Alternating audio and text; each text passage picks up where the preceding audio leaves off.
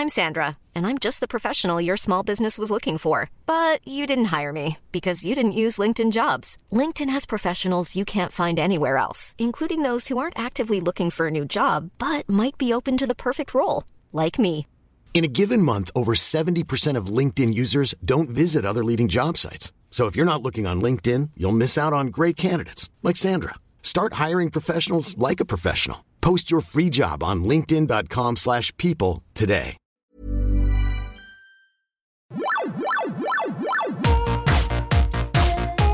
Astro, ven aquí. Llévale esta cerveza a Jesús. Por supuesto, llevando cerveza a Jesús Callejo. No, no, yo la tomo. Vamos. Gracias, Astro. De nada. Toma, llévale otra a Fran, a ver qué tal le parece. A ese señor tan flojo no le llevo cerveza. No está en mi programación. Bueno, bueno, tampoco te vas así. Pues nada, llévale esta otra a Alberto. Lamento comunicar que solo me queda Cruzcampo. A mí no me traigas esa mierda, eh. Solo me queda Cruzcampo. Que no me traigas esa mierda. queda Este robot no es listo. Este robot no es listo. Este robot no es listo. Este robot no es listo. Buscamos los límites de la ciencia, el futuro de la tecnología, el alcance de la mente humana. Esto es Mindfacts. Bienvenidos a Mindfax, donde cada semana buscamos los límites de la ciencia, de la tecnología y de la capacidad de avance de los robots. ¿Qué te pasa con el bicho este? ¿No te gusta? Feo, como un, un malayo este. Alberto Espinosa ofendido, ¿cómo estás? Es que te robot, este, aparte de tonto feo. Ya, ya. Oye, pobrecito, tampoco te ha hecho nada. Pero no le explicaron en este robot que la, la Cruz Campo no es cerveza. Bueno, pues a lo mejor no lo han programado así. pues muy bien, pues a veces aprendes. Hay que ver cómo se pone Jesús Callejo, ¿eh? Hombre, a ver, es que le estás provocando.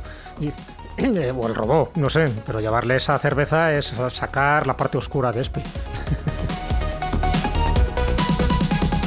Y a lo mejor podríamos utilizar el cacharrito este para llevar nuestra buena acción allá donde hace falta. Sí, Sergio. necesitamos eh, esparcir eh, la buena fe que tenemos nosotros y vamos a ampliar esta acción que estamos haciendo ya casi a final de temporada a ayudar a World Central Kitchen que está luchando contra la necesidad y el hambre en Ucrania gracias a Bueno, pues si Alberto Espinosa no se lo carga por el camino. Pero déjale al paz. Pero déjale al bicho. Encima que como un perrete se me ha pegado. Solo te quiere dar una Le voy a dar una patada que le voy a poner en parla. Bueno, pues hoy en Mindfax, si sobrevive el cacharro, hablamos de roboses, ¡Que me dejes! de robotes, Ya. de robotos, de robots. a esa mierda. Déjame en paz. I'm Sandra, and I'm just the professional your small business was looking for. But you didn't hire me because you didn't use LinkedIn jobs. LinkedIn has professionals you can't find anywhere else, including those who aren't actively looking for a new job but might be open to the perfect role, like me. In a given month, over 70% of LinkedIn users don't visit other leading job sites. So if you're not looking on LinkedIn, you'll miss out on great candidates like Sandra. Start hiring professionals like a professional. Post your free job on linkedin.com/people today.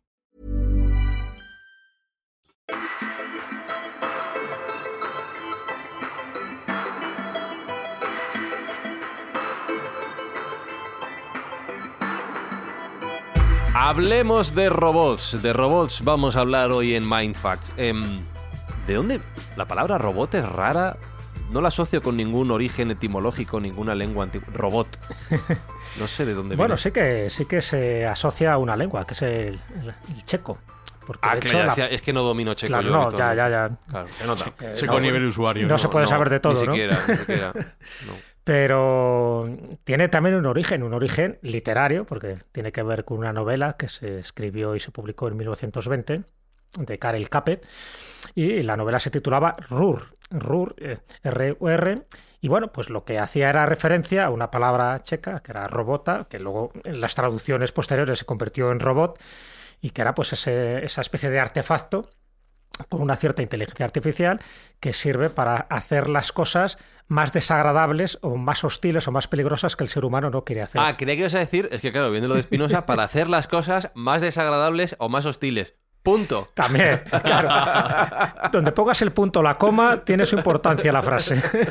Pero en este caso, cuando hablamos de robot, que es una palabra mucho más moderna, como palabra, ¿eh? es verdad que eh, es erróneo cuando se dice que en esta novela de Karel Capes es la primera vez que aparecen estos robots. Si nos vamos al maravilloso mundo de Oz, eh, Oz ya aparece un hombre ahí de hojalata, o sea que sería una especie de robot que tiene también una especie de inteligencia muy limitada, pero bueno, también una inteligencia que va siguiendo ahí las baldosas amarillas. Los robots, sin esa palabra, sí se han utilizado a lo largo de, de la historia eh, como argumentos de, ya no solo de películas, sino sobre todo de novelas, de relatos de ciencia ficción. Lo para que se llamaban autómatas. Entonces, claro, aquí entramos un poco en ese, en ese mundo que tiene que ver con la, con la mitología, tiene que ver con la religión, alguna vez lo hemos comentado en MyFat, donde este tipo de seres han existido de una forma, vamos a llamarla metafórica, dentro de la mitología griega, el, el, ejemplo más representativo, como, como androide, o sea, como un robot con forma humana, sería Talos. Talos forma parte de esa cosmovisión mitológica que tiene que ver con Jasón y los argonautas, donde cuando van a la isla de Creta, en fin, los dominios del rey Minos, se encuentran con Talos, un gigante terrorífico que va lanzando piedras a todos aquellos que quieren invadir la isla. De hecho, da tres veces la vuelta a la isla durante, durante el día.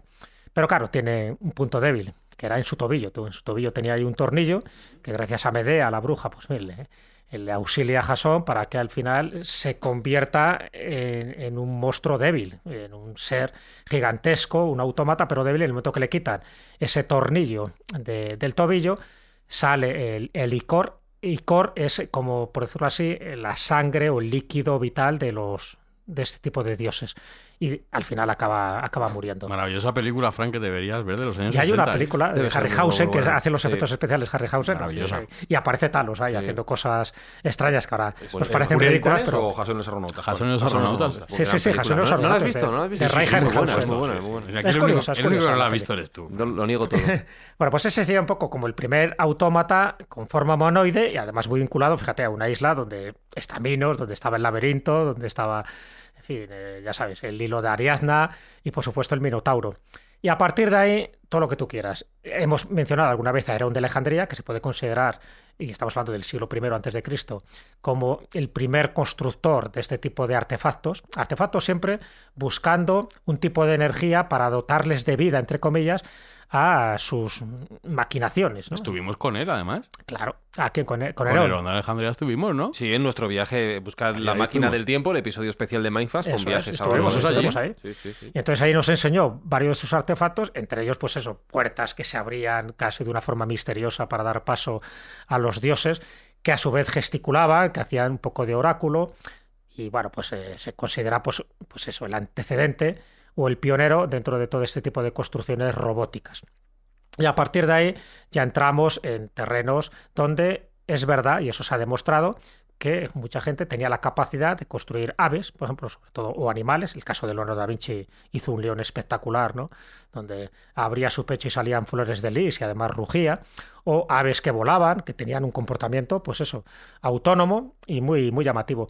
Pero no se utilizaba, por decirlo así, la auto, pues un poco lo que sería lo, lo automático, por de- la- o la automática, ser como una de las ramas dentro de la ingeniería, que se las debemos, por cierto, a uno de nuestros grandes científicos, una de las grandes luminarias, que era Leonardo Torres Quevedo. Nosotros hemos tenido también un Leonardo, y Leonardo Torres Quevedo nunca se le ha, desde mi punto de vista, nunca se le ha valorado todo lo que se merecía a este hombre. Y pues eso, tanto en la Edad Media hay varios casos de tanto de androides que caminaban y parece que tenían un movimiento inteligente. Acordaros un poco que cuando hablamos de robot o de autómatas estamos hablando de seres creados, pero no nacidos. Eso es muy importante. Porque luego ya los nacidos ahí entraríamos en otras especies de temáticas como los golem, como los homúnculos, etcétera, ¿no? Y por otra parte, la idea de crear una vida artificial, es decir, de parecernos a dioses. Entonces, en la Edad Media, pues ha habido tanto androides que se supone que hicieron, pues gente tan importante como Alberto Magno, que fue una de las grandes luminarias medievales, o cabezas, cabezas parlantes, como la que se le atribuye a Roger Bacon, incluso un poco anteriormente a Silvestre II, el famoso papa del año 1000, que decía que tenía una especie de cabeza que respondía como un código binario a sí o no a ciertas preguntas que tú le hacías. Con lo cual, bueno, no deja llamar la atención porque si esto es cierto, no ha llegado a nosotros, como os podéis imaginar, ninguna prueba, ningún resto, pero si es cierto, sería un código binario, sería una de las primeras calculadoras que hay que Sí. tú le das un poco a ese... Una inteligencia artificial. Una inteligencia artificial, muy básica, pero es una inteligencia artificial. Claro, si estamos hablando del año 1000, en fin, pues eh, no eran tan tontos como nos suponemos. Pero sobre todo ya se desarrolla toda la parte del- de lo que son este tipo de artefactos, de autómatas, a partir del siglo XVIII, sobre todo en Francia, donde ya aparecen pianistas ahí tocando el piano, o donde aparecen, por ejemplo, eh, ajedrecistas, o sea, con un tablero de ajedrez que empiezan a tener. Al, principio sabemos que el turco estaba como bastante trucado, ¿no? Porque era un enano que estaba metido en el artefacto, pero daba la sensación de que la propia máquina pensaba. Luego se, descubrió el asunto de von Keppelen, del famoso varón von Keppelen, y quedó desmontado. El primer ajedrez como tal, es decir, como, como con automatismo se le debe, como no, a Leonardo Torres Quevedo, una vez más, ¿no? Hay que rendirle nuestro homenaje y no solo al patrón y no solo también a Tesla, que están en nuestras oraciones. Así que podemos ahí poner muchos ejemplos, pero ya estaríamos hablando de que el siglo XVIII empiezan a tener esa concepción de seres humanos, la apariencia de seres humanos, me refiero, que hacen cosas para ayudar a los seres humanos de carne y hueso, por eso tareas, en fin, más serviles. De hecho, la idea, tanto en el mundo mitológico como en el mundo más real, cuando tú creas un artefacto de este tipo, y ahora Sergio nos pondrá un montón de ejemplos, es para ayudarnos en nuestras tareas. O sea, se hacen, primero, para demostrar que somos muy listos, que somos capaces de crear eh, seres aparentemente inanimados, que con un tipo de mecanismo, lo que hacía era un de Alejandría, era o bien a través de engranajes o de o incluso con el vapor de agua, pues hacía que se moviera ¿no? este tipo de, de, figuras o de androides que él creaba. Posteriormente, evidentemente, cuando empieza la electricidad, ya hay otras formas ¿no?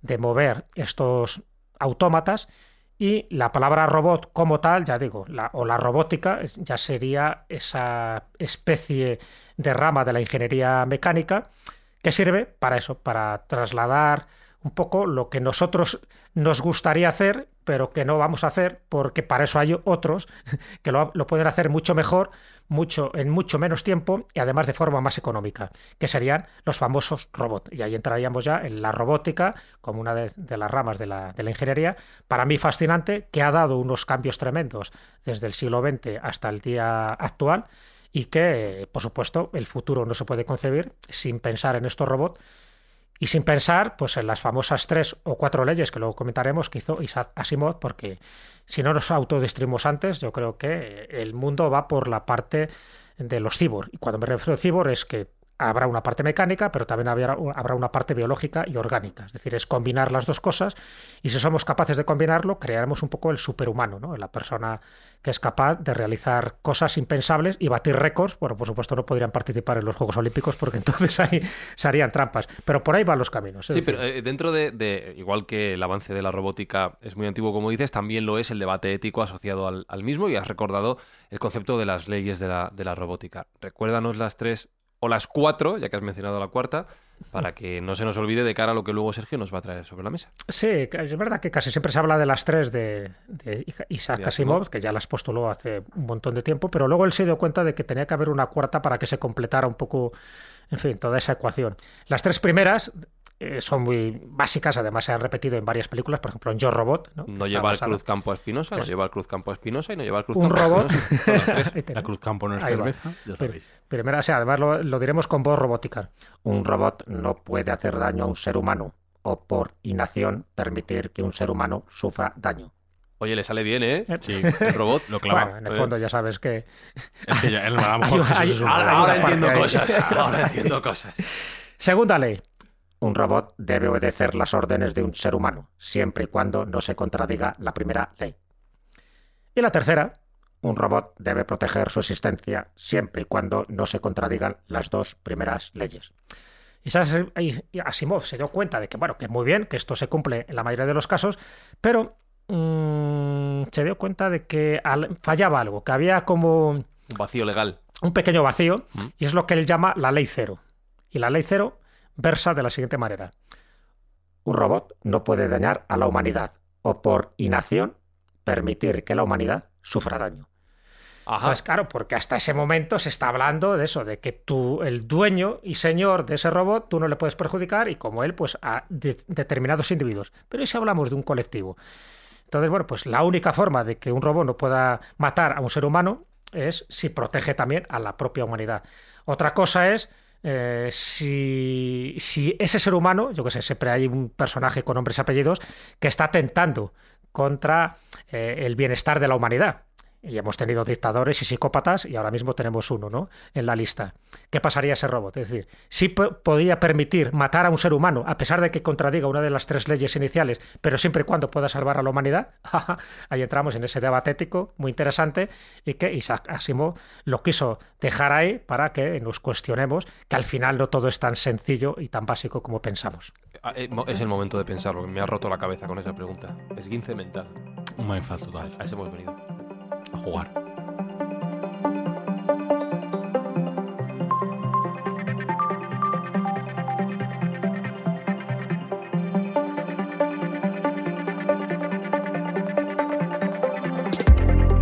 Tú sabes que uno de los grandes traumas de mi vida es Pi, lo he contado aquí, ¿Mm? creo. No sé. Es el del robot Emilio. No, tío. ¿No, te lo he contado nunca? Ilumínanos. Eh, en unas navidades eh, había una caja enorme, eh, un regalo, una caja, pues no sé, de alta como una mesa. Y yo pensaba que me iban a traer el robot Emilio. ¿Qué es el robot Emilio? El robot Emilio en los 90 pues se anunciaba un montón, era un robot. Pero sería en otro país, ¿no? Porque en España a mí no En me. España, en España, el robot Emilio, buscadlo en Google. El robot Emilio se movía por la casa con una bandejita, te traía cosas, la cerveza. ¿En serio? Sí, sí, sí, una cosa. No sé si tenía un mando a distancia, no sé cómo, Futuro cómo funcionaba. Anda. Y esto lo he visto en mi vida. El ¿eh? robot Emilio, de verdad, sí, sí, yo también lo voy a buscar, porque a lo mejor lo tengo idealizado, ¿sabes? Luego seguramente sea mucho peor que lo que tengo en la cabeza, pero sí, sí, míralo.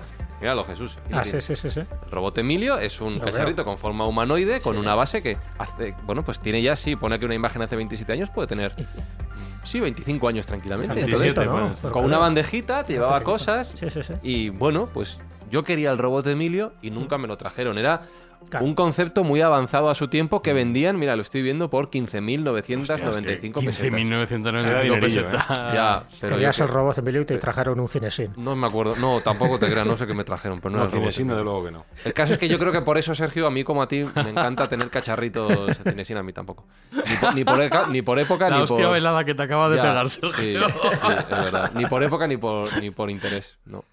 Que digo que por todo esto que estoy contando, yo creo que a mí me encanta tener cacharritos en casa y robots. Hombre, hay que tener cacharros y al final hoy vamos a enfocar un poco la robótica eh, a nivel doméstico. Es decir, esos robots que nos ayudan en las tareas que no queremos hacer, esas tareas repetitivas, tediosas o aburridas, que bueno, pues es mejor que haga una máquina que no que haga un hombre. Y eso ha sido siempre también una fijación en la ciencia ficción y últimamente pues en la realidad. Eh, el robot más expandido y que más ha funcionado, todo lo conocemos como el Rumba. El. Rumba de Robot Sí, sí. es eh, el primer robot que realmente ha funcionado a nivel de mercado y que ha roto la barrera de los 20 millones de unidades vendidas, que son muchísimas. Pues yo, no- te, yo te habría dicho que se habrían vendido más, ¿eh? Fíjate. Bueno, Pues son un montón, es verdad que son un montón. 20 millones es lo que dice la También es Wikipedia. verdad que hay, hay- hay competencia, clones y demás. Sí, bueno, evidentemente, si, si miramos lo que se ha vendido como robots aspiradoras, serán 10 veces eso, Sí, sí, probablemente. Pero ellos, hay que reconocer que fueron los pioneros.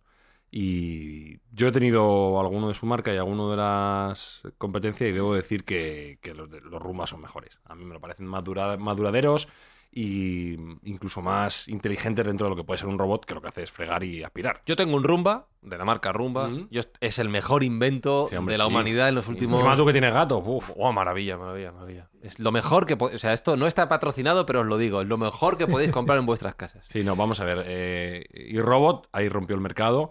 Fue la primera marca que de verdad puso un aspirador, entre comillas, inteligente, que lo que hacía era pues aspirar por toda la casa, aprender, muy importante, en los conceptos que vamos a hablar, de inteligencia artificial. Fue una inteligencia artificial primitiva, en tanto en cuanto el propio robot sabía por dónde estaba pasando, eh, mapeaba un poco la casa ya en versiones posteriores, ma- mapeaba la casa con, con eh, LIDAR, que es Claro, un- de hecho, un oyente nos recordó. Sí, efectivamente, hace poco hay que decirlo. Mm. Sí, sí, hay que decirlo. Sí. Que cuando hablamos del LIDAR, eh, un gran apunte, creo que fue en Evox, de un oyente nuestro Mm. que no recuerdo quién fue, nos dijo que lo- una muestra de LIDAR está en, en este tipo de robots, que es esa pieza que está arriba que va como girando. Es que el mío no tiene eso. el tuyo el mío es- se va pegando no con será de los chinos el tuyo. No, no, el mío es Rumba, pero de los baratos también. Rumba con V. Eh, con, con- con U en lugar de dos O's. No, no, el mío va, no mapea. Se pega con las Bueno, pues el- Y con el- gato.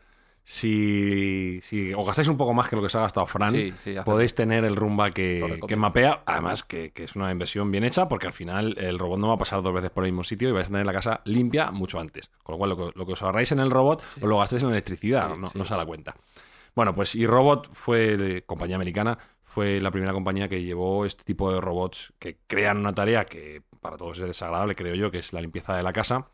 Y francamente son ubicuos, están, hoy en día están en todos los sitios. Yo alguna vez me pego un poco con él porque se mete en mi despacho cuando no quiero Ah, y sí, hace sí, ruido sí, y tal. Y, y, bueno, Estás en, en mitad de una videollamada y tiene que entrar justo por la puerta. No, ya, más vosotros que dedicáis, vosotros dedicáis al audio, pues el ruido que hace todavía no Mm. es que sea muy agradable, ¿no? Y bueno, pues ese es, ese es uno de los problemas que tiene. Pero ciertamente ha ayudado mucho a descargar tareas domésticas que, que son desagradables y cada vez son más avanzados. Ya no solo aspiran, ya no solo friegan, sino que además también se autodescargan solos, son capaces de evitar deposiciones de mascotas, que esto es muy importante. Eso me interesa. Sí. Evi- sí, po- evitar. Ah, no, Sí, espera, sí. espera. Ah, de- identifican, ah, de- identifican la deposición, imaginar de un perro. Ya que estamos la aquí. caquita. No, no, escucha. Me Ah, ha venga. pasado. Ah, sí. Me ha pasado. Y te ha dejado la casa guapa, ¿no? Me ha pasado y me he encontrado mi casa como un cuadro pintado por un bebé. Pero Claro, está. claro, y, claro. y Porque no te has gastado la pasta en el bueno. y el rumba que lo que hace, lo pasas por salfumano. Que luego- Eh, Lo quema que- directamente. claro, tuve que limpiarlo de arriba abajo, pero sí me ha ocurrido eso. Qué Me ha asco. ocurrido. Sí, Claro, sí, la- sí. las versiones tengo anteriores, que comprar el bueno. las versiones anteriores no eran capaces de identificar ese tipo de eventualidades. Sin embargo, las nuevas, como tienen esa capacidad de aprendizaje a través de la imagen, sí son capaces de diferenciar qué es una caca y qué es pues un manchurrón de comida que se haya caído. Entonces, si detecta que es un algo a evitar, pues efectivamente lo rodea y lo evita. Mm. Igual que son capaces de detectar cuando hay una alfombra y son capaces de detectar cuando hay una escalera o un rellano para no caerse. Es decir, son máquinas bastante inteligentes para ser un producto de casa, Sí, por así sí. decirlo, un producto Y doméstico. tampoco es un dinero que te No, conten- o sea, es que no, no, es son baratos. bien pero no- invertido, Exacto, bien invertido exacto. y que estamos hablando por debajo en muchos casos de los 300 euros Sí. puedes encontrar buenos productos, ¿no? Entonces, bueno, pues esta es como la primera generación de robots que... mm, La primera generación de robots que han venido a ayudarnos a hacer tareas domésticas. ¿Dónde más podemos encontrar robots en la casa? Bueno, pues hay una parte que es muy importante, que es en la de la ayuda a las personas que están en casa. Nuestra población, como ya sabéis, eh, va creciendo a nivel de edad, cada vez somos más mayores, cada vez, en, por lo menos en el mundo occidental, se tienen menos niños y la pirámide poblacional eh, se está invirtiendo, por así decirlo. Donde primero llegó esta tendencia, lo hemos comentado muchas veces, fue en Japón, y debido a eso se dieron cuenta de que había una necesidad muy importante de ayudar a aquellos señores mayores, señores y señoras mayores que estuvieran en casa. A que no estuvieran solos, a que tuvieran un- una ayuda en un momento determinado. Y por eso las compañías japonesas son punteras en el ámbito de la robótica doméstica. Y sobre todo en el ámbito de la robótica doméstica de apoyo psicológico. Es decir, por ejemplo, voy a poner un ejemplo de una marca y un modelo. Eh, Sony, que tiene su robot Aibo, que es una especie de cachorrito, de perrito. Luego vamos a hablar mm, qué, qué formas son mejores para los robots y cuáles no, y aquí podemos debatir. Eh, pero Sony lo ha hecho como muy cookie, ¿no? Todo muy bonito, el robot es así como muy adorable, si le acaricias la cabeza mm, lo agradece, etcétera. Y aparte de mm, tener efecto, el efecto psicológico de compañía y de agradecimiento, como puede tener una mascota, que sabemos que en, en Japón no es tan común tener mascotas en casa, pues tiene una capacidad también de detectar caídas de una persona mayor, es capaz de llamar a un familiar si ve que hay algún problema, eh, tiene una cámara con la cual un familiar puede contestarse en remoto y ver a, a la persona mayor que está cuidando. Bueno. Es decir, que tiene, tiene un componente social bastante interesante. Y a su vez, eh, bueno, pues cada vez va evolucionando más a, a nivel, a nivel de inteligencia artificial y es capaz de detectar intrusos, si hubiera robos, que no suele pasar en Japón, o un incendio. Al, Sí, al pero final, cualquier situación que pueda poner en riesgo a esa persona Claro. que puede ser dependiente. Efectivamente. Y no nos olvidemos que Japón es una ciudad muy avejentada y que nosotros vamos por la misma tendencia, porque por desgracia eh, cada vez somos más mayores y no estamos reponiendo esa pirámide poblacional. Ese sería el siguiente paso. Primero robots que hacen tareas repetitivas, segundo robots con cuidado. Ahí podemos también Que- que aportar. no me entra en la cabeza el concepto de poner a cargar al perro, ¿eh? También te lo digo. No, pero el perro se- eh, no, no, lo tiene, carga muy, lo solo. tiene muy trabajado. Se va a dormir a su Claro. cuna. Ah, se va a dormir. Se va a dormir Vale, a su vale, cuna vale. el perro. No, Eso no, yo he pensado, yo claro, como- si tienes que meterle el cable y tal, ya es un poco menos romántico. claro. Entonces tiene como, Como una el Roomba. cunita en el cual el Qué robot... bueno. pim, pim, Como el pim, Ruma que se va a su sitio, ¿no? Exactamente. Al final es lo mismo, pero de un modo un poco más visual. Qué bonito. Sí. Eh, los taiwaneses, que también son gente muy buena para, para el mundo de la mecánica y de la electrónica, han creado un poco su copia, que es el Zenbo, en concreto la marca Asus, que todos conocemos por los portátiles y teléfonos y tal. Pues ellos tienen también su, su robot de compañía.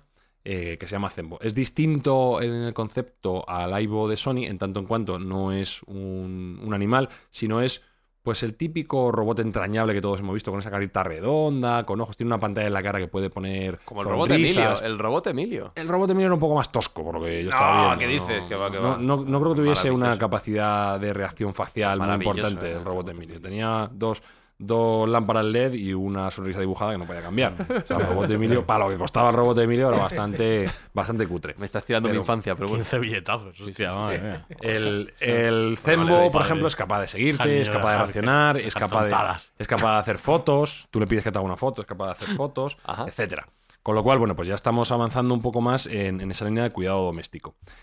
Y un último puntal... Tener un robot para que te haga selfies me parece Sí, ya el claro, ya no futuro de la humanidad mal. Pues ahora vamos a, la respuesta americana, ¿no? Y una de las, de las Big Four que llaman, de las cuatro grandes, también se ha querido subir al carro de, de la robótica doméstica y estamos hablando de Amazon, compañía que ya hemos hablado largo y tendido, con su robot Astro. Ah, hombre, el amigo de Espi. Ese- Efectivamente. Ese es subnormal. El, el que no ha sido capaz de llevar la cerveza adecuada a Alberto. Ya le pueden Porque echar ahí de euros, momento, de momento Astro, dólares. De momento Astro no es tan inteligente como Patrocinador eso. menos. Adiós, Amazon. Dale ahí, échale Ojo con besos. Astro, ojo con Astro, que, normal, robot. que de momento es capaz de mapear toda la casa, Ajá. identificar distintos elementos de la familia, sabe quién es el padre, la madre, el niño, el abuelo, Espinosa, lo sabe todo, porque Sí. le ha pegado dos patadas. Sí. Y, entre sus trucos está por el actuar como perro guardián. Él puede estar circulando por toda la casa con una cámara que tiene en un periscopio. O sea, es un Pero, pero ¿qué forma tiene el, este robot? Eh, te lo enseño ahora mismo. Es un, es un robot eh, está como... aquí, Fran. Sí, hombre, pero para que lo entiendan los oyentes, Sí, de, de- de- Pon- descríbelo. pondremos pondremos Pues es- el- la foto en Sí, es un... A ver cómo lo describo. Es como un... Es difícil de describir.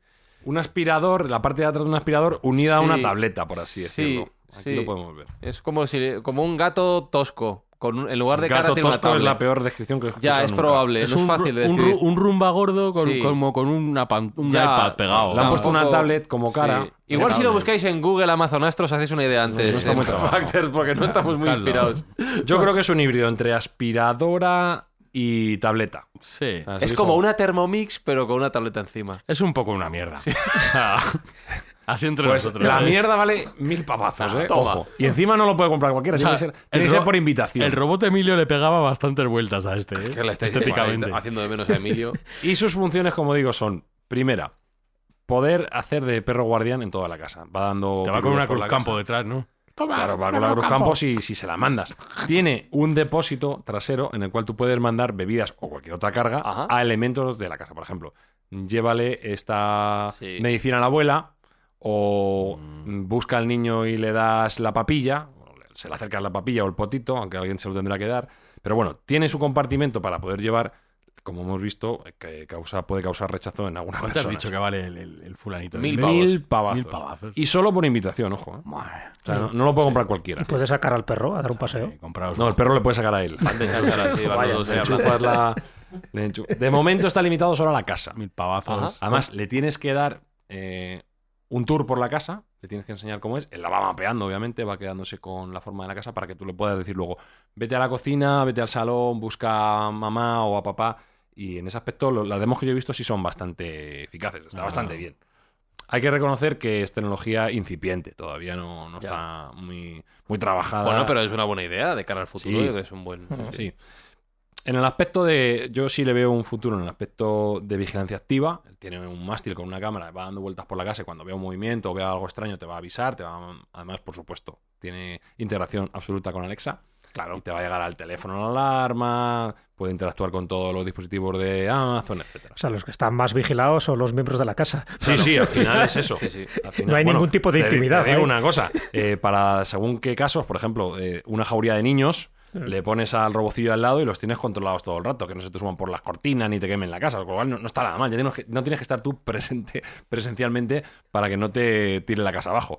En ese aspecto pero, ni tan mal. Pero esto los niños en cuanto le tumben así, si esto es como una, como una Ya, lo pones de lado y se acabó. Ya ya está. no- o le pones sí. una sábana encima y ya lo verás. Sí, Le tumbas verdad. así y ya está. y- darle aquí, tiempo, darle le tiempo, queman. darle tiempo. Claro. Se supone además que Malas ideas estos, también. estos dispositivos van a ir aprendiendo nuevos trucos con el paso del tiempo, con lo cual van a ser cada vez más útiles y van a hacer una función mejor de la que hacen. Pero bueno, eh, de momento el tenemos. futuro es una Thermomix con cuello. Esto es lo que tenemos de momento. De mil Este, este en concreto es un bluff de puta madre. ¿eh? Bueno, con cuello y con ojos. Lo Sí, más tiene- son los ojos. Hombre, ¿eh? el- es, es cookie, eso es cookie. Le ponen los ojitos en la pantalla y parece que tiene una cara. Pero... Parece una tostadora, ¿no? Sí, también es verdad. Mira, ahora que acabas de decir lo, de Cookie, es interesante que lo hayas comentado, porque aquí hay dos corrientes. En el mundo de la robótica hay dos corrientes.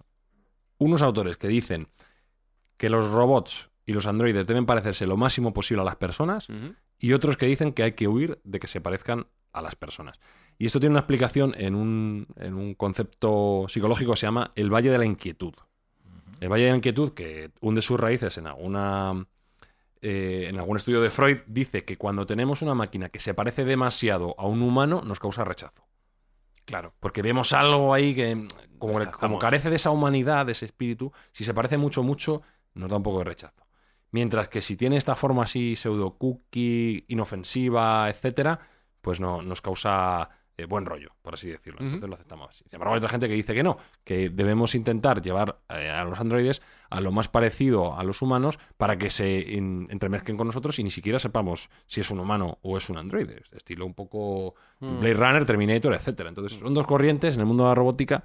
Yo personalmente considero que no deben, no deben ser lo más parecidos a los humanos. Creo que los robots pueden tener otras funciones y otras, otras formas que... que- Acordaros de la película Almas de Metal, de Jules Briner. ¿te Sí, acuerdas? Westworld. película también. Claro, Sí, eh, que es, también era lo más parecido a los seres humanos precisamente para eso, para que fuera realista, para que tú pudieras interactuar con ellos a nivel de violencia, incluso a nivel sexual, y bueno, y la cosa parece que funcionaba, ¿no? Dentro de Sí. ese mundo más utópico, hasta el punto de que, bueno, luego se ha hecho una serie de televisión Sí, yo he visto la serie, no he visto la y. Michael Crichton un poco postulaba eso, es decir, que la forma de que no te produzcan rechazo es que se parezcan más a los humanos. Y Entonces, a todos los niveles. Y a todos los niveles me refiero que, que incluso, pues eso, la- las famosas muñecas hinchables cada vez se parecen más Sí. a una mujer o a un hombre real para eso, para que te produzca más empatía. Claro, Pues para eso yo debo decir que he pensado visto- para otras funciones. Para otro tipo de funciones, ¿eh? Yo- es verdad que para ese tipo, con de, eso- fun- ese con tipo de el- funciones para esa Con esto se te quita la igual libido. sí que merece la pena que se parezca lo más posible. Tampoco a los humanos reales, porque lo que yo he visto no, no se parece a muchos un humanos poco reales. exagerado, ¿no? Es un poco, poco- sí, que se les ha ido sí, un poco el lápiz. sí. Pero bueno, eh, yo sí he sentido en mis carnes ese valle de la inquietud. Yo he visto... Qué susto. Ya, ya, sí, sí, sí, mal pensado, joder, mal pensado. Eh, en Japón he visto humanoides que han querido hacer lo más similares posibles a, a humanos de verdad y es cierto que te da un cierto repelús. La grimita. Por lo ¿no? menos en sí es como, joder, esto es un poco extraño, ¿no? Un poco de yuyu. Porque claro, no tienen la- los movimientos faciales, no tienen esa chispa de humanidad, ese alma que tenemos nosotros, no lo tienen. Entonces, es verdad que causa un poco de rechazo. Mm. Y a su vez en Japón también tienen todo lo contrario. La- lo más kiwai que llaman ellos, lo más cookie, lo más chulo, que en cierto modo, no, sabe, no sé cómo, pero hace que sí que tengan un, un atractivo para ti, ¿no? Entonces, yo estoy más en la línea de que no deben parecerse a los humanos, pero hay otra gente que dice que es absolutamente necesario para que sean útiles para la sociedad. Hablando de humanos que no sabes si son humanos o robots, llega la pregunta del millón que muchas veces sale en Mindfax. ¿Y el patrón no está haciendo Sí. nada de esto? Por supuesto, eh, hemos dejado esto como colofón final. El patrón ha aseverado en las últimas entrevistas que ha dado que el producto más importante de Tesla no es ningún coche. El patrón se va a sacar Es el su florete. robot que él le llama Optimus, Optimus Subprime, en honor a los Transformers. Eh, y va a ser un robot humanoide bípedo, muy parecido a, bueno, pues en la forma a un humano, que también ha tenido sus ciertas críticas porque no se sabe muy bien si va a ser lo óptimo y valga la redundancia para las tareas que se le quiere proponer, que básicamente son tareas repetitivas, aburridas y peligrosas que los humanos prefieren no realizar o pueden no realizar. Esto ha abierto eh, pues una- un debate intensísimo. Eh, Elon Musk ha reiterado que probablemente sea el producto que tienen actualmente en preparación más importante, mucho más que los coches. Hay que decir que para ellos ha sido un salto fácil de dar el, el poner un robot bípedo, porque hay que reconocer que Tesla es una de las compañías, si no la compañía más importante en el mundo a nivel de inteligencia artificial. Esa inteligencia artificial la está volcando especialmente en su faceta de conducción autónoma. Al final, los coches de Tesla son robots de cuatro ruedas. Y a lo que se les está entrenando a esos robots es a distinguir la realidad, moverse por su entorno y, y no chocarse con el mundo. Eh, como el propio Musk decía, es mucho más sencillo enfocar en un entorno controlado en un humanoide bípedo que no en una carretera donde pueden pasar ciertas eventualidades. Que se te cruce un niño, que se te cruce un perro, que eh, haya lluvia, agua, nieve, etcétera. Y que sobre todo la tolerancia al fallo es cero. Porque en un coche la tolerancia al fallo es cero. No puedes tener ningún fallo en ninguna equivocación. Si en un robot bípedo, que tú le pones esa inteligencia artificial que tú ya tienes de los vehículos, se, hay un error y se choca contra una puerta, pues lo que va a causar es hilaridad, ¿no? O sea, te vas a reír del robot, a estilo R2D2 o D3PO, ah, mira qué torpe esa... Pero claro, si tu coche se estampa contra un poste ya no es tan gracioso. Claro, claro. Entonces, en ese aspecto él dice que su inteligencia artificial va a funcionar muy bien y de modo muy sencillo, llevándola de las carreteras a los entornos cerrados como son una casa. Que no olvidemos además que es mucho más sencillo mapear una casa que más o menos sabes cómo es, no va a tener, más allá de que muevas un mueble a un lado a otro, va a ser siempre la misma casa que una carretera que está abierta a mil eventualidades, curvas, cambios de rasante, camiones que vienen y que, que van, o sea, mucho más complicado. Entonces, lo que viene a decir Elon Musk es que el 30 de septiembre va, va a presentar ya su prototipo de Optimus Subprime. ¿De 2022? Sí, sí. sí, sí. El prototipo está ya para el 30 de septiembre, para el AI Day, que es el, el día que ellos presentan sus avances en inteligencia artificial. Eh, y las expectativas, aparte de que están todo lo alto, ya ha declarado que probablemente, ya sabéis que Elon Musk también hay, hay un concepto que es el tiempo Elon, ¿no? que, que no, no coincide mucho con la realidad, que no pero él humano. ha declarado que en un par de años cree que puede estar en el mercado, que será un robot de aproximadamente uno- 1,60 de alto, unos 70 kilos de peso y que va a poder realizar tareas eh, repetitivas, peligrosas o aburridas, eh, llevando cargas de 20 kilos bajo el brazo y levantando cargas de 60 kilos, es decir, pues eh, se me ocurre para hacer la compra, por ejemplo, es uno de, las, uno de los ejemplos que le ha puesto. Vete y hazme la compra. Le mandas al supermercado y él pues eh, será capaz de hacer la compra teóricamente. Otro- otra tarea repetitiva que parece ser que, que- que podría realizar. Haz, friega los platos. Aunque para eso ya tenemos la vajilla, ¿no? Que parece que Sí. están mejor diseñados para eso. Pero bueno, el robot Sí, sería capaz de fregar los platos. eh, eh, que desciende la ropa. Sí, o cocina, o Sí. ese tipo de tareas parece ser que según el patrón va a ser sencillo de realizar en, en este humanoide. Y cuando le preguntan cuál va a ser el coste, que también es algo importante porque vas para ver si todo el mundo se puede permitir o no, él es bastante optimista y él sabrá, sabe bastante acerca de costes. Él dice que va a costar menos que un coche pequeño. O sea, estaremos Vale, en el rango de los 20-25 mil dólares. Mucho dinero también, claro. Ya, es mucho dinero, pero Más claro, caro que Emilio. Más, Sí, más- sí, más sí, caro. Bueno, no sé si, os ajustamos la inflación, no sé yo, ¿eh? Pero bueno, eh, que pasaron muchos años de Emilio. Eh, si tú miras realmente cuál es el coste de un trabajador que realice este tipo de, de tareas, a lo mejor le tienes que pagar, pongamos un precio por lo bajo en España, 15, 20 mil euros al año, Mm. pagar 25 mil euros por algo constante igual no es tan locura. Y recordemos una vez más la, la ley del retorno acelerado, que cuando más producción, cuanto más producción haya de este tipo de robots, más bajo va a ser el precio. Y el señor Musk ya está diciendo que él considera que va a haber muchos más robots en circulación que coches Tesla en, el- en un periodo aproximado de 10 años. O sea, lo tiene como producto estrella por encima de sus vehículos. Esto, esto es muy importante, muy interesante, porque está cambiando el modelo de negocio de la compañía completamente. Es que son, es un trabajador 24 horas, 365 Sí, días no, al año. no pide pagas extras, Exacto. no Y pide descanso. Una, una pregunta. ¿Puede ser que esto lo esté un poco atando él para mandarlos a Marte? no, no, por supuesto, sí, sí, o sea, por supuesto. Y, que todo, nos va, y nos va a usar un poco de todo- prueba todo está relacionado. Además, para que aprendan eh, un poco esa inteligencia artificial y luego mandarlos a Marte. Definitivamente, definitivamente. Y probablemente en sus propias fábricas de Tesla, aunque hay que, hay que decir que en las fábricas de Tesla el 80% del trabajo está automatizado ya por robots, pero hay un 20% que no. Y ese 20% es lo que él podría utilizar estos nuevos robots también para, para complementarlo, ¿no? Eh, hay que decir, en honor al patrón, que él considera, y aquí esto da para programa completo, que la disrupción económica que va a traer este tipo de trabajadores debe ir acompañada de una renta básica universal. Es decir, a la gente que dejarle una ¿Eso lo ha dicho Elon? Sí, sí, sí. Joder, dicho. que- Sí, sí. Una renta básica universal. más fan, ¿eh? Que le pega duro. a la No, cabeza, se da por descontado. Al final, Claro. si, tú, si tú estás quitando empleos en la parte baja de la cualificación, a esa gente tienes que dar una salida. O las formas. Está evitando revueltas sociales, claro. Porque eso sabe lo que va a generar luego. Si Claro, tú bueno, vas- pero que tú tiene dejas en paro a mucha gente, pues dice, vamos a evitar eso porque se sabe perfectamente cómo es el mecanismo claro, es social. que podría Es ser que- un es que- problema es social. que el trabajo eh, va a desaparecer. O sea, muchísimo. Muchísimo trabajo va a desaparecer. O sea, que, que los seres humanos no, no van a tener que trabajar eh, para vivir. Esto es otro concepto ya. De, sí, sí, sí, sí. Por eso digo que, ¿eh? que da, da para mucho la filosofía de cuál es el futuro del trabajo. Probablemente tengamos un, un episodio ahí. Pero definitivamente, cuando muchos trabajos mecánicos, eh, lo que llaman los americanos el blue collar, el trabajo de mono, por así decirlo, vayan desapareciendo, a esa gente que da una salida. O, por ejemplo, uno de los trabajos más recurrentes en Estados Unidos es el de conductor de camión. Conductor de camión es un trabajo que a día de hoy es muy importante porque ya sabéis cómo Estados Unidos es extenso y cómo van las mercancías, etcétera, y es un trabajo bien remunerado. También es un trabajo duro, que tiene su. De aquí mando mis reconocimientos a todos los que son camioneros. Eh, pues eso, queramos o no, está condenado a desaparecer. Es una cuestión, autónomos, claro. Claro, es una cuestión de, de cuándo, no de sí. O sea, sabemos que va a desaparecer. En el momento que los camiones sean autónomos, pues lo van a pasar mal. A esa gente hay que reciclarla.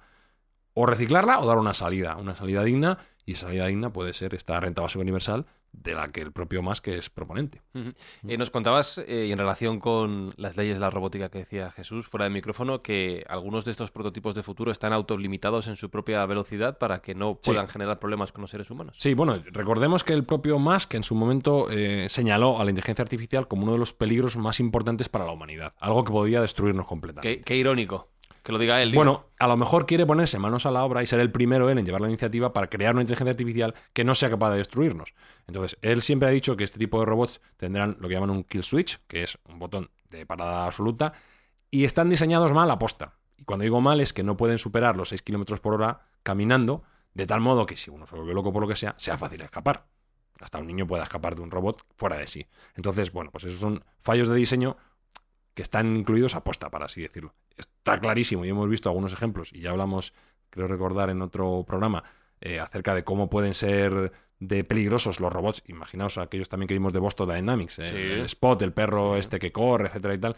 Y hace poco también Jesús mandaba, nos mandaba al grupo un vídeo de un robot, eh, digamos, preparado para la muerte y el asesinato a nivel militar que daba absoluto pánico y terror porque, claro, era invencible. Sí, sí, le increíble. pegaban, le tiraban y el tío seguía dando en, el- en la diana por muchas pérdidas que le hiciera. O sea, un robot que tenga esa capacidad en el ámbito destructivo puede ser algo horrible. Entonces, se tienen que diseñar específicamente eh, defectuosos en ese ámbito, que no puedan ser peligrosos.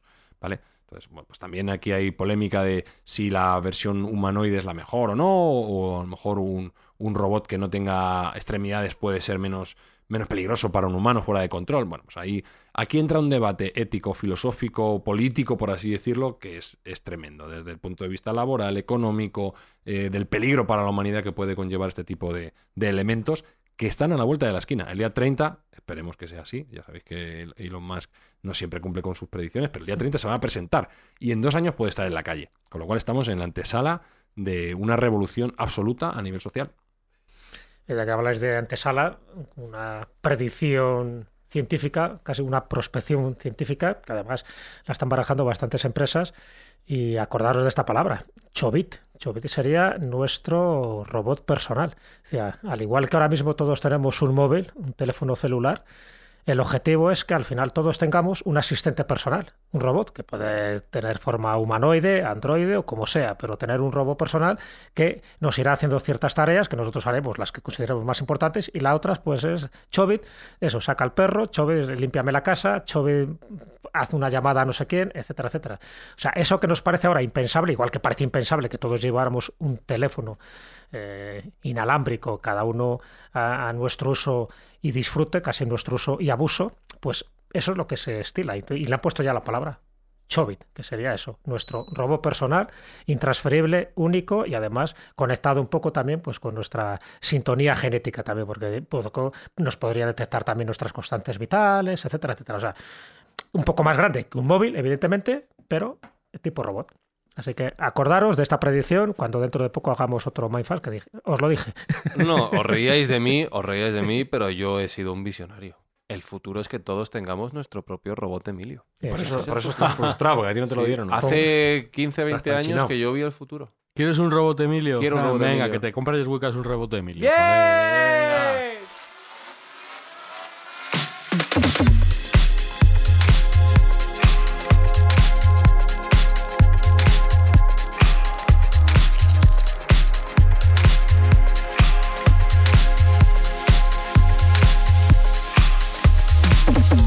Mira, los venden en Wallapop. Claro. Vamos No será barato, ¿no? ¿A cuánto está? Pero, a ver, no, están baratos, mira, 49, 25, Venga, 50, pa'lante. 15, Se han de- 45. se han depreciado. Hay uno a cero, ah, que no funciona. 18, 38. Lo que no entiendo muy bien es por qué está en la sección de niños y familias. Venga. No, niños y bebés, perdón, no entiendo por qué. Venga, Frank, que Jerry te va a comprar un robot Emilio. Gracias, Espi. Vamos a dejarte con ese trauma en la cabeza. venga. Ponga un chobit Y un. Cinesin también, un Cinesin. No sé qué es eso, no sé qué eso. no, no le va a sacar rendimiento. ¿Has visto qué fácil es hacerme feliz, Jesús? Sí, no, con un pequeño piso, un pequeño yate ya eres feliz. Y vamos a intentar hacer feliz, o lo que podamos hacer un poquito más feliz a gente que lo está pasando mal, gracias a las escuchas de Mindfuck. Sí, Sergio. estamos ayudando gracias a esos oyentes que están detrás de los, ah, de los cascos o, o de donde estén escuchando. Esas cuñas que están escuchando van a ir directamente a ayudar a la gente que lo está pasando mal en Ucrania a través de la ONG de Chef José Andrés, World Central Kitchen y todo nuestro apoyo para ella. Mira este, mira este, este anuncio. Robot Miglio, en italiano. Y este es nuevo, este es Miglio, actual. Miglio. Es que era italiano, era A lo italiano. mejor puedo hacer El la preciosi. 113 pavadas, Ya, porque es- pero porque es nuevo. Ya se ha venido ahora. arriba. Él ha dicho que sí, ya se ha venido arriba. Oye, a lo mejor puedo hacer la colección entera. Sí. La colección, ¿no me- me pasas toda la colección? Sí, toda, toda entera. Ah, hombre, pues, está- El, mira qué Emi- el. Emilio, el, Bar- el Bartolo, el todo, estoy a Mira, comprar. Sergio, ya hay un Emilio Tucci. Mindfacts llega cada semana a tus oídos a través de Spotify, Apple Podcast, Evox, Google Podcast o tu aplicación favorita. Búscanos en redes sociales. Somos Mindfacts. Mi padre intentó enseñarme las emociones. Son muy difíciles. ¿Te refieres a tu diseñador? Sí, ¿Por qué lo mataste? Yo no maté al doctor Lanning. Entonces, ¿por qué estabas allí escondido? Estaba asustado. Los robots no sienten miedo. No sienten nada. No tienen hambre, no duermen. Yo sí. Incluso he tenido sueños. Los seres humanos tienen sueños. Los perros también, pero tú no. Solo eres una máquina. Una imitación de la vida. ¿Puedes componer una sinfonía? ¿Puedes convertir un lienzo en una hermosa obra de arte? ¿Puede usted?